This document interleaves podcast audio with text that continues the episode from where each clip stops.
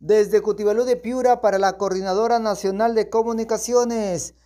Este martes 3 de mayo el gobernador regional de Piura, Servando García Correa, responderá ante la Fiscalía Especializada en Delitos de Corrupción de Funcionarios por el caso de las cartas fianzas falsas de la obra de mejoramiento del establecimiento de salud de Máncora, provincia de Talara, valorizadas en cerca de 4 millones de soles. El mediático caso que llevó a prisión preventiva al hombre de confianza de la autoridad regional Jesús Torres Arabia, se encuentra en manos del fiscal José Jiménez Moscol,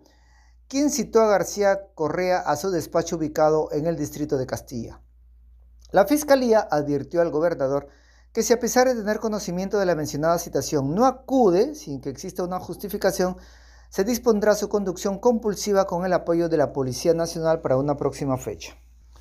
Del testimonio de los colaboradores eficaces se conoció que los postores acordaron el pago de una coima a cambio de ganar la buena pro del proyecto pese a que se cometieron una serie de omisiones en la presentación de la documentación al proceso de selección de la obra.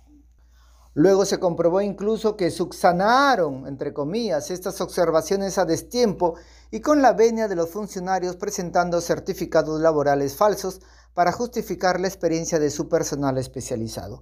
Desde Cutibalú de Piura para la Coordinadora Nacional de Comunicaciones, Luis Enrique Lozata Gallardo.